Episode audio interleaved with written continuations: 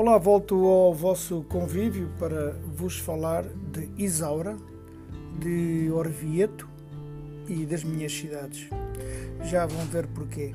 Isaura, nome de mulher, cidade fértil em ensinamento e vida. Isaura, cidade dos poços, criada na tão bem fértilmente de Italo Calvino, cidade invisível, da qual guardo leitura.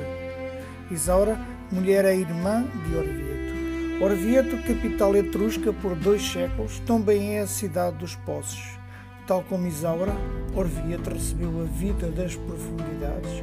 Os seus deuses subterrâneos construíram a sua cidade para assim resistirem às invasões. Orvieto é linda irmã de Isaura.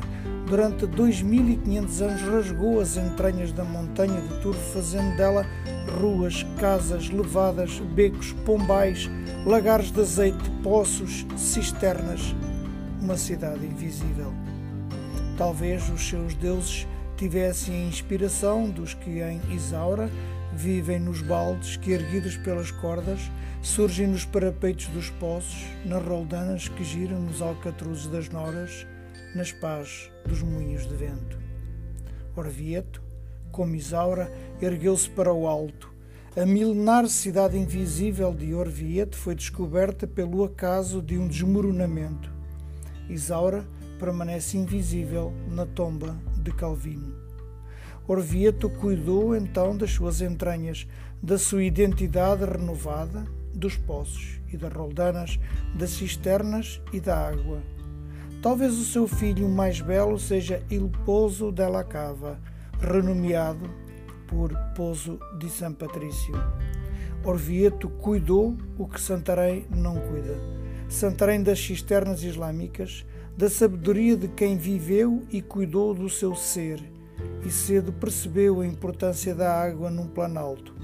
Santarém das fontes e encostas semi-abandonadas, do tempo em que tinha um vereador só para as encostas. Está agora no tempo dos tempos de edis incompreensivos. De Dona Rita às figueiras, de Palhais à Junqueira, da Mãe d'Água ao Pai Tejo. Cidade visível, sem deuses das águas e das suas entranhas. Isaura, que cuidas do teu lago submerso, cuida das nossas fontes, chafarizes, dos nossos rios. Orvieto chama os etruscos e inspira-nos a mover a cidade para o alto. Até para a semana.